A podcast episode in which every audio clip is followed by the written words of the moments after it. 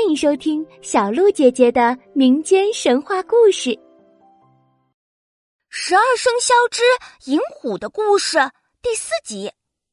上集故事我们说到，玉帝呀准备派老虎下凡去收拾那些欺负百姓的野兽，于是老虎就向玉帝叩拜接旨，说道：“玉帝，您请放心，这些为非作歹的动物，我在凡间的时候就和他们打过交道。”以前我在的时候，他们不敢胡闹。我这一离开呀，他们胆儿就肥了。我这就回去给他们点教训。说着，老虎来到了凡间。他不用猜，也知道一定是狗熊、豹子和狼他们三人干的好事儿。于是呀，他陆续的找到这三个家伙，把每个人都揍得跪地求饶，保证再也不做坏事了。任务完成的时候，老虎得意洋洋的准备回天宫去。可是走到半路上，在他经过东海附近的时候，突然看到当地的百姓都在匆忙的搬家。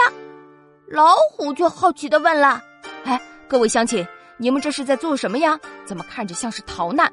是出了什么不好的事吗？”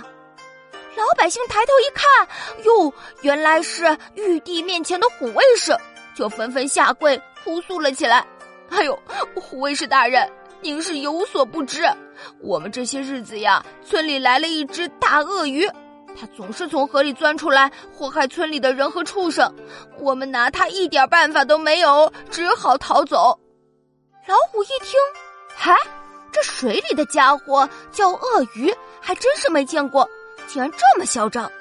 于是他就冲着百姓们保证道：“乡亲们。”你们先别急着搬家了，等一会儿我去会一会那只鳄鱼，等到我把它收拾了，还你们一个清净。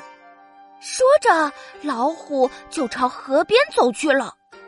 走到河边时，鳄鱼正好从水里出来找东西吃，他一看到老虎就扑了上去，想把老虎当做自己的午餐。